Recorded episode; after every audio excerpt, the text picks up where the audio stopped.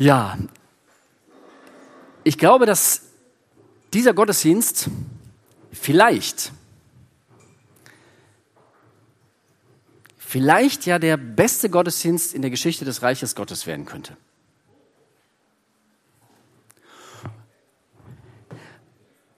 Und das liegt jetzt nicht in erster Linie an den ehrlichen Arbeitern, das liegt erst recht nicht an mir, vielleicht schon eher, dass Jonas Technik macht.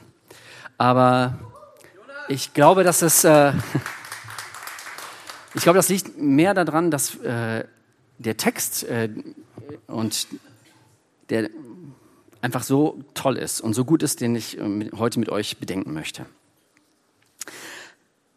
Ja, ich möchte heute wieder einen Text nehmen aus dem letzten Buch der Bibel, aus der sogenannten Offenbarung. Und die Offenbarung äh, geht los mit den Worten, das ist die Offenbarung Jesu Christi. Das ist sozusagen wie die Enthüllung, die, das Sichtbarwerden von Jesus Christus. Man kann sich das vielleicht so vorstellen wie so eine, eine, Kunstskulptur oder eine Statue, die da entwickelt wurde und die steht jetzt vor dem Rathaus und da ist noch so, eine, so ein Tuch drüber und jetzt soll die eingeweiht werden. Und erst spielt ein Orchester ein paar Musikstücke, die zu dieser Statue passen. Und dann sagt der Bürgermeister ein paar Grußworte und grüßt alle Wähler und dankt allen Beteiligten, die das möglich gemacht haben. Dann ist noch vielleicht der Künstler, der auch noch ein bisschen was erzählt, auf was man achten soll und was, äh, was die Highlights sind, was die Bedeutung sind dieser Skulptur. Und dann wird das Tuch äh, entfernt und dann wird offenbar, um welche, um was es geht. Und ein bisschen so ist das auch mit dem Buch der Offenbarung. Das ist eines der Anliegen von diesem Buch. Das Sichtbarwerden von Jesus. Und ich darf euch zu Beginn dieser Predigt eine Geschichte erzählen, die nicht meine eigene Geschichte ist, aber ich habe die Erlaubnis, sie zu erzählen von einem jungen Mann, der eigentlich aus dem Rheinland kommt, lange in Köln gewohnt hat und dann nach Remscheid gezogen ist und auf einem Fußweg kommt er am alten Kultschock vorbei und sieht dort den Hannes, wie er Getränkekisten einlädt und er quatscht ihn einfach an und sagt, hör was ist das denn hier eigentlich für ein Schuppen? Und Hannes sagt, ja, das ist hier so ein Club, aber eigentlich noch viel mehr eine Kirche. Komm gerne mal vorbei.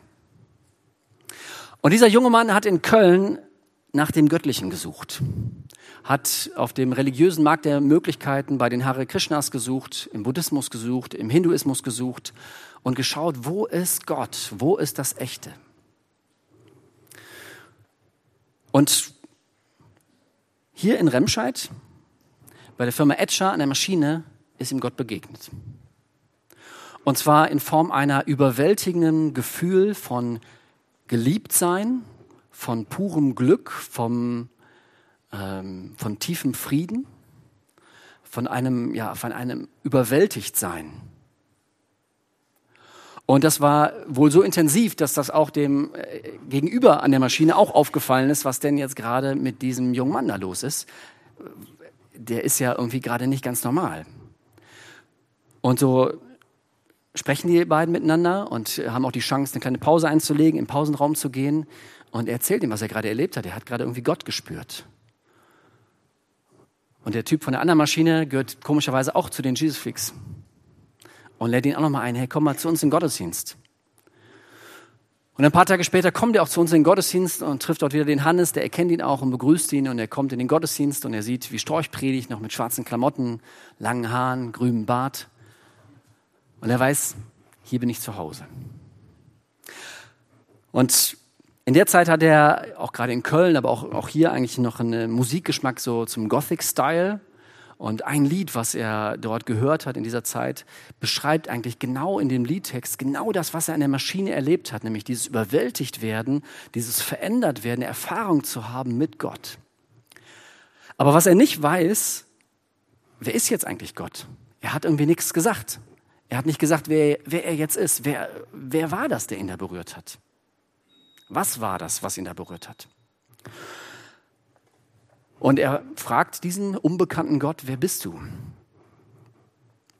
Und wieder in der Firma, am Arbeitsplatz, in der Besprechung hat er plötzlich eine innere Stimme und den inneren Gedanken, äh, achte jetzt genau auf das, was um dich herum passiert. Ich will dir sagen, wer ich bin. Und er guckt um sich herum, die Besprechung läuft mittendrin und dann fällt ihm plötzlich auf, dass das Radio läuft und dieser Song, der im Radio läuft, er merkt, dieser Song ist total wichtig. Aber der Song läuft, glaube ich, auch gerade schon irgendwie aus. Und er denkt, welcher Song ist das? Welcher Song ist das? Und auf dem Weg nach Hause fällt ihm auf, welcher Song das ist. Genesis. Jesus, He Knows Me. Und ich weiß auch, dass dieser Song eigentlich auch eine Satire ist auf geldscheffelnde Fernsehprediger. Und doch war das für ihn die Antwort. Jesus ist der, der mir da an der Maschine begegnet ist. Mit seiner überwältigenden Liebe, mit seinem überwältigenden Frieden, mit seiner verändernden Kraft. Genau wie der Typ von der Gothic Band von gesungen hat. Übrigens auch ein praktizierender Christ. Die Story ist die Geschichte vom Ingo. Und äh, weil Jesus sein Leben so verändert hat, hat er gesagt, dann nenne ich mich ab jetzt nicht mehr Ingo, sondern Ogni, weil Jesus irgendwie alles umgedreht hat. Wir haben uns darüber unterhalten, er ist nicht so derjenige, der gerne auf der Bühne steht. Er hat aber gesagt, ich darf die Geschichte erzählen. Ich finde sie wunderschön. Ich finde sie total gut. Die Offenbarung von Jesus, dass klar wird, wer er ist. Und ein bisschen, oder darum geht es auch in dem Buch der Offenbarung. Ich habe heute mal den Text, äh, Kapitel 1, die Verse, erstmal die Verse 9 bis, äh, bis 11. Ich bin Johannes, euer Bruder, der mit Jesus verbunden ist wie ihr. Darum ich, lebe ich bedrängt wie ihr. Darum kann ich mit euch durchhalten und werde zusammen mit euch in Gottes neuer Welt sein. Ich bin auf die Insel Patmos verbannt worden, weil ich Gottes Wort und die Wahrheit, die Jesus ans Licht gebracht hat, öffentlich verkündigt habe. Am Tag des Herrn nahm der Geist Gottes von mir Besitz. Ich hörte mir hinter mir eine laute Stimme, die wie eine Trompete klang. Sie sagte, schreib das, was du siehst, in ein Buch und schick es an die sieben Gemeinden in Ephesus, Smyrna, Pergamon, Thyatira. Ist das richtig ausgesprochen, Georg? Thyatira? Oder Thyatira? Ich weiß es nicht, Thyatira. Sardes, Philadelphia und Laodicea. Ich glaube, und äh, das sehen auch die meisten so, dass äh, der, der das geschrieben hat, Johannes einer der Jünger von Jesus ist. Aus dem engsten Kreis. Und er hat zu diesem Zeitpunkt Schlimmes erlebt. Ähm, viele von seinen Freunden sind schon ermordet worden. Viele von seinen äh, Leuten aus seiner Gemeinde sind schon ermordet worden. Und wir wissen aus außerbiblischen Quellen, dass auch er selber verhaftet wurde, gefoltert wurde, in siedendem Öl gekocht wurde und das durch ein Wunder überlebt hat. Und jetzt lebt er in der Verbannung auf einer Insel im Straflager äh, auf Patmos. Und er ist irgendwie auch ja, so ein Stück weit handlungsunfähig, weil die Christen, an die dieser Brief, dieses Buch geschrieben ist, und es ist natürlich für alle Christen geschrieben, aber es ist nicht an uns geschrieben. Es ist auch für uns, aber es ist nicht an uns geschrieben. Es ist an die Leute in diesen sieben Gemeinden in der Türkei und die leiden gerade. Die leiden gerade. Es ist zwar super losgegangen mit der Jesusbewegung, es hat sich explosionsartig ausgebreitet, innerhalb von kurzer Zeit eigentlich nach Ägypten, nach, äh, in, äh, nach Irak, Syrien, in den Osten, nach Rom und so weiter. Aber jetzt hat sich alles total gedreht. Jetzt ist eine totale Krise. Eine Krise in erster Linie, weil sie verfolgt werden. Und zwar auf wirklich grausame Art und Weise, wie wir es uns nicht vorstellen können. Äh, Leute in Nordkorea oder in Saudi-Arabien oder Irak, Iran, die wissen, die können sich das vorstellen. An die ist das geschrieben. Und so viele haben den Glauben verlassen, weil der Druck so hoch ist. Dann haben sie so einen Drei-Fronten-Krieg. Sie kämpfen auch damit, dass irgendwie auch Leute umherziehen, die allen möglichen Mist über Jesus erzählen.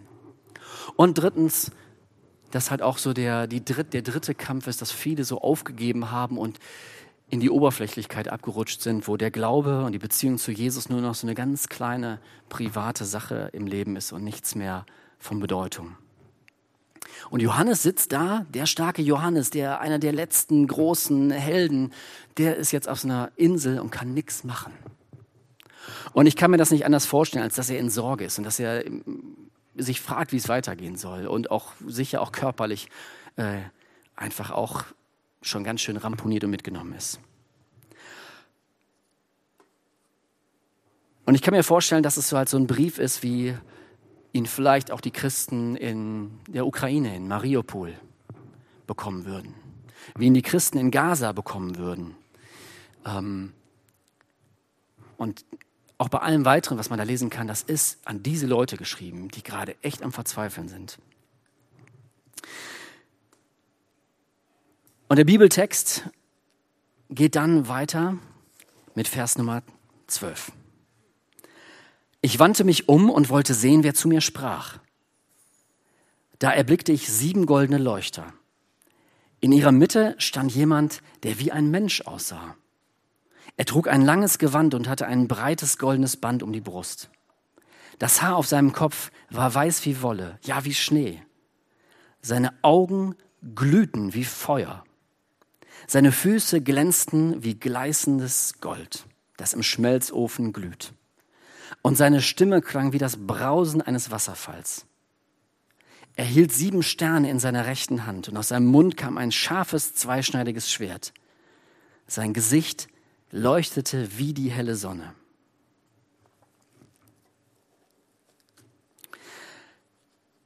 Das Erste, was Johannes hier macht, er muss sich umdrehen. Er muss sich umdrehen, irgendwie scheint er in die falsche Richtung zu gucken, um zu gucken, wer spricht mit mir. Und vielleicht ist das das Erste, was Jesus auch dir sagt, dass wir uns umdrehen müssen, dass wir eine andere Blickrichtung bekommen müssen auf das Leben, auf die Realität, manchmal auf deine Situation. Auch wenn wir nicht diese krassen Probleme haben wie die Leute hier, äh, haben auch wir hier Probleme mit Einsamkeit, mit Zukunftssorgen, mit allgemeinem Frust, mit Krankheit, was weiß ich. Keine Beispiele nötig, glaube ich. Ähm, aber dreh dich um und versuch, Jesus zu sehen. Und das kann heute Morgen passieren. Und deswegen sage ich, hätte es das Potenzial, dass es vielleicht für dich der beste Gottesdienst wird, im Reich Gottes heute Morgen. Nicht wegen uns, sondern weil es die Möglichkeit diesen Jesus gibt anzuschauen. Johannes ist ja einer der Leute, der wusste, wie Jesus aussah. Der kannte Jesus, wie er so Mitte 30, Anfang 30 ausgesehen hat. Und ich finde es beklagenswert, dass er das nie aufgeschrieben hat. Denn ich glaube, es würde meine Neugier, also das wäre eine der wichtigsten Fragen, finde ich, die, die, die mich interessieren würde. Wie sah er denn aus? Groß, klein, mittel, dick, kräftig, keine Ahnung, total schlank. Äh, wie sah er denn aus? Aber tatsächlich hat, hat Johannes in seinem Evangelium nichts darüber geschrieben, wie Jesus aussah. Die einzige Beschreibung vom Aussehen von Jesus, die wir haben, ist diese. Also gesehen, wenn ihr ein neues Tattoo-Motiv äh, sucht, dann könntet ihr zum Beispiel hier das mal, euch das mal tätowieren lassen. Das ist hier ein Plattencover von Darren Mansfield, der das ähm, mal umgesetzt hat. So sieht er vielleicht aus. Ähm, ja, künstlerische Freiheit. Aber diese Beschreibung, wie Jesus dort aussieht, ist ziemlich markant. Die Leute, die das damals gelesen haben, das waren viele, auch viele Juden dabei. Und da waren viele der, äh, die Juden in der damaligen Zeit, die kannten die Bücher des Alten Testamentes und die kannten ein Buch, was total in war, was total populär war, was die Leute viel gelesen haben, war das Buch Daniel. Und jeder, der diesen Brief gelesen hat, die haben alle sofort an, Moment, das, das ist doch hier Buch Daniel. Kapitel 10, Kapitel 7, da steht doch fast genau das Gleiche. Da begegnet dieser, der aussah wie ein Mensch, dem Daniel. Und das ist doch fast gleich. Bei Daniel steht, da erscheint ein Mann in Leinen gekleidet. Ein Hüftgurt, also ein Hüftgürtel aus Gold. Johannes schreibt, okay, ein Brustgürtel aus Gold. Beide schreiben, dass die Haare wie Schnee. Daniel schreibt, der Leib wie ein Türkis. Ich glaube, das muss irgendwie ein Edelstein sein. Gesicht wie ein Blitz. Johannes sagt, sein Gesicht leuchtet wie die Sonne am hellen Tag. Augen wie Feuerfackeln oder Augen wie Feuerflammen. Arme und Füße wie Bronze, Füße glänzend wie Erz, das gerade glüht. Daniel schreibt Worte wie eine große Volksmenge, die ruft. Johannes beschreibt es wie eine Stimme wie ein Wasserfall oder wie eine Posaune, wie eine Trompete. Total gleich. Und die, die das damals kannten, die wussten auch irgendwie ein bisschen, wofür das steht, weil im Buch Daniel geht das auch, wird das weiter erklärt. Ja, das ist so mit diesem Gürtel, das ist so und diesem langen Gewand, das war so ein Beispiel für den hohen Priester, der Cheftheologe, der Gott offenbart, der Gott und Mensch wieder zusammenbringen kann. Und die anderen Dinge, die dort, äh, auf die das hinweist, steht für den Richter der Welt. Er, sein Gesicht ist wie der Blick in die Sonne. Eine Sache haben wir alle gemeinsam. Wir haben eigentlich alle noch nie in der Mittagszeit in die Sonne geguckt. Für Millisekunden mal. Also ansonsten, wenn einer da schon länger mal reingeguckt hätte, dann wäre er heute blind. Weil keiner kann in die Sonne gucken ohne irgendwelche Schutzvorrichtungen. Das ist unmöglich. Das macht die Augen sofort kaputt. Also beim Sonnenuntergang, ja, okay, da kann man das mal aushalten, aber wenn die, die hohe Sonne, kannst du da nicht reingucken. Es gibt ja ab und zu eine Sonnenfinsternis und äh, ihr habt sicher alle dieses großartige Ereignis schon mal mitgemacht. Ähm, und vor jeder Sonnenfinsternis gibt es Warnhinweise ohne Ende. Na, wenn dann das Ereignis kommt, dass sich die Sonne hinter die äh, Mondscheibe so versteckt und dann kommt es zur Sonnenfinsternis, bitte nicht hineingucken, bloß nicht hineingucken, nur auch nicht mit, äh, keine zwei oder drei Sonnenbrillen übereinander. Das ist total gefährlich. Keiner hält das aus. Keine Augen können das gesund überleben, in die Sonne zu blicken. Und es gibt sogar Leute, die sich deswegen auch schon beschwert haben. Ein Leserbrief an die London Times bei der letzten Sonnenfinsternis war, wenn es doch so gefährlich ist, warum erlaubt es dann die Regierung überhaupt? Fakt ist, kein Politiker hat irgendeinen Einfluss auf die Sonne. Kein Politiker kann irgendwie entscheiden, wie hell die Sonne ist oder hat, kann irgendwas daran ändern. Das ist eine völlig andere Dimension. Und genauso stellt Jesus sich dar, dass er eine andere Dimension ist und über den Dingen ist. Jesus erscheint dem Johannes und Jesus erscheint heute vielen, vielen Leuten. In der Vorbereitung hier auf diesen Sonntag hatte ich äh, mich so ein bisschen damit befasst und ich bin auf unglaublich viele Berichte bekommen, wo Leute Jesus Erscheinungen jetzt aktuell haben. Und vor allem aus Orten wie Gaza, Afghanistan, Iran, Ägypten, Saudi-Arabien. Und ich glaube, dass auch immer mal das ein oder andere an Geschichten auch irgendwie eine irgendeine erfundene Geschichte ist. Das gibt es leider auch. Äh, und nicht alles kann man nachprüfen.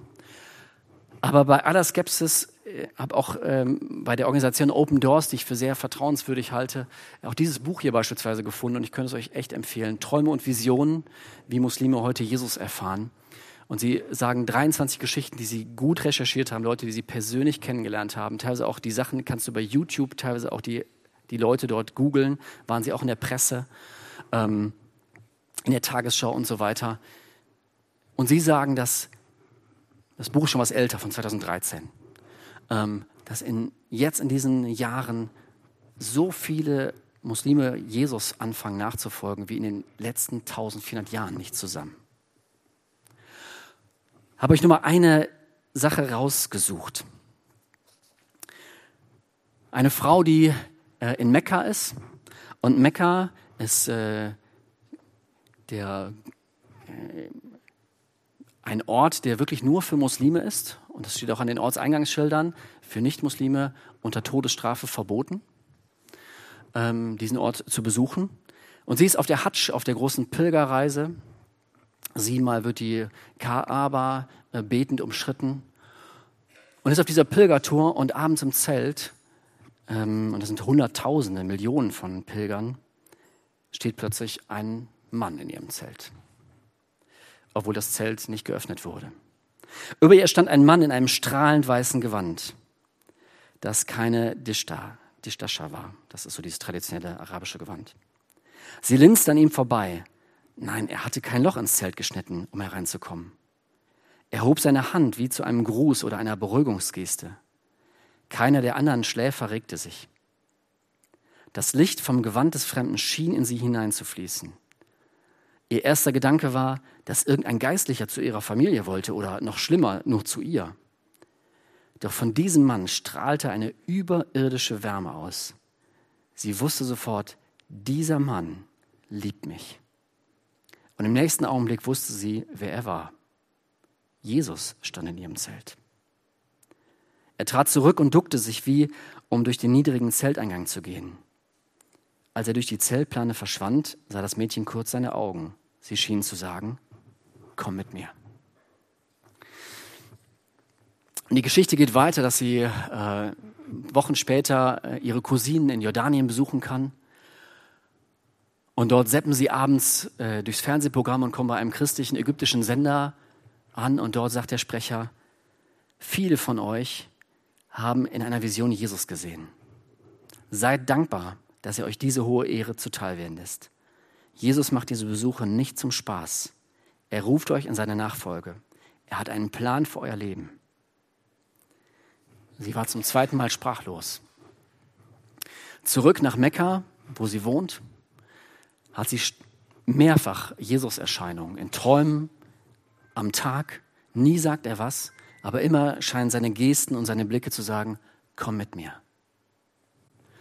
Wieder einige Zeit in Jordanien, wo sie sich mit ihrer Cousine unterhält und sie merkt, bei ihrer Cousine ist irgendwie auch was anders. Und sie unterhalten sich, hey, hast du, hast du auch komische Träume schon mal?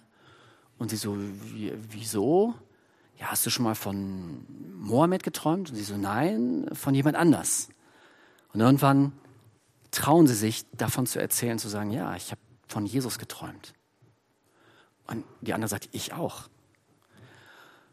Und sie fragen sich, was, was kann das heißen? In Jordanien darf man Bibeln kaufen, in äh, Saudi-Arabien ist das verboten. Und seitdem, jedes Mal, wenn sie in Jordanien ist, kauft sie 20 Bibeln, kann sie in ihr langes Gewand ein, hat sie so Taschen eingenäht, dass sie die äh, ins Land bringen kann, unter hohem Risiko. Dort gibt es Todesstrafe, nicht nur in Ausnahmefällen.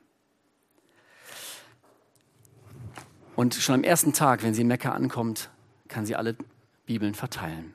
In Mekka wird viel Bibel gelesen und ist Jesus unterwegs.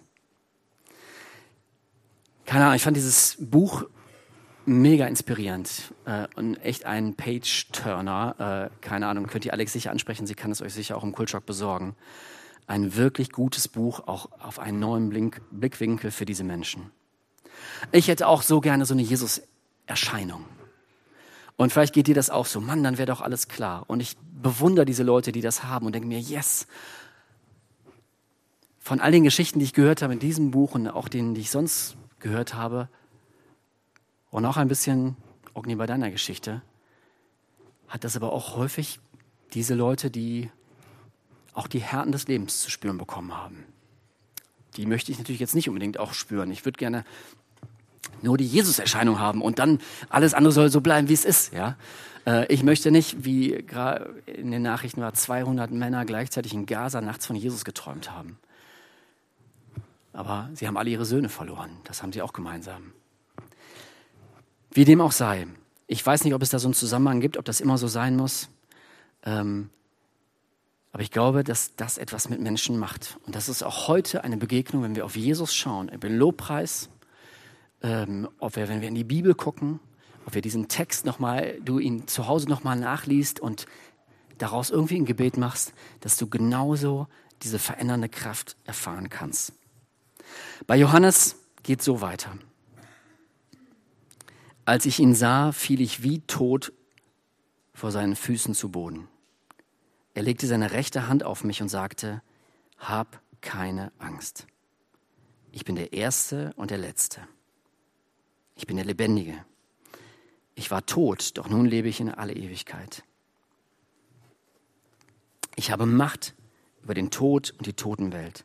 Schreib auf, was du siehst. Zuerst das, was die Gegenwart betrifft und dann, was später geschehen wird. Du siehst die sieben Sterne in meiner rechten Hand und die sieben goldenen Leuchter. Ich sage dir, was sie bedeuten. Die sieben Leuchter, äh, die sieben Sterne sind die Engel der sieben Gemeinden und die sieben Leuchter sind die Gemeinden selbst. Johannes geht auf die Knie, Johannes fällt um. Das gleiche bei Daniel. Und Jesus geht zu Johannes, genauso wie zu Daniel, und er sagt genau das Gleiche. Hab keine Angst. Du sollst keine Angst haben. Das ist ein gutes, äh, fast schon Überleitung hier zu der Veranstaltung mit Nikolaus Müller. Gott möchte, dass du keine Angst hast oder dir Wege zeigen, wie du was du mit deiner Angst machen kannst. Ähm, und hier noch die Begründung, warum. Denn ich bin mitten dabei. Die sieben Leuchter sind diese sieben Gemeinden. Und Jesus ist mitten darunter. Und ich glaube, dass Jesus mitten bei den Christen in Mekka ist, mitten bei den Christen in Mariupol, in Kherson, in Gaza, in Kabul und auch bei uns. Und deswegen brauchen wir eigentlich keine Angst zu haben. Und ist die Offenbarung auch kein Buch, was Angst machen soll, sondern so wie es die Schrift sagt, wer das liest, für den ist Freude ohne Ende möglich. Ist das nicht cool? Ich würde gerne mal kurz zusammenfassen. Dreh dich um, vielleicht weg den Blick von den Problemen, von all dem Staub der Welt, von all den Problemen und versuche auf Jesus zu blicken. Dieser Sonntag ist eine super Chance dazu. Nicht die letzte, nicht die Chance aller Chancen, natürlich nicht. Aber Blick auf Jesus. Zweitens, vor Jesus zu Füßen fallen, das musst du nicht erst dann tun, wenn du so eine Erfahrung gemacht hast wie Johannes, die sich auch nicht nur so ganz gut anfühlt. Er bricht zum Boden wie, wie tot. Äh, lass uns das doch heute machen. Vielleicht gehen wir auch heute in diesem Gottesdienst mal vor Jesus auf die Knie. Und drittens, die Worte von Jesus gelten für dich. Hab keine Angst, ich bin mitten unter euch. Kurz nochmal zu den sieben Sternen in seiner rechten Hand. Das sind die sieben Engel der Gemeinde. Da gibt es so unterschiedliche Meinungen dazu. Was sind denn jetzt die sieben Engel der Gemeinde? Ähm, hat jede Gemeinde seinen Engel? Und wie wäre denn dann unser Engel hier von den G6 Remscheid? Äh, für mich ist die schlüssigste Erklärung dafür, wo auch die meisten Ausleger hingehen, und es gibt auch in dem weiteren Verlauf des Textes, macht das eigentlich auch am meisten Sinn, dass es die Engel die Botschafter der Gemeinde sind, die Leiter der Gemeinde sind. Ich glaube, dass das auch irgendwo, dass wir das auch für uns nehmen können. Hey, du bist in meiner Hand. Und dass das nicht nur jetzt, ich bin ja jetzt gerade aktuell hier der Gemeindeleiter, dass das jetzt nicht nur aktuell für mich gilt, sondern und für Uli und für Jean, sondern es auch für dich gilt. Bist in meiner Hand. Ich bin mitten unter euch. Auch wenn jetzt hier gerade nicht die Boomzeit ist, auch wenn gerade es dort in den sieben Gemeinden gerade mehr als schwierig läuft. Und auch bei uns ist das ein oder andere gerade schwierig.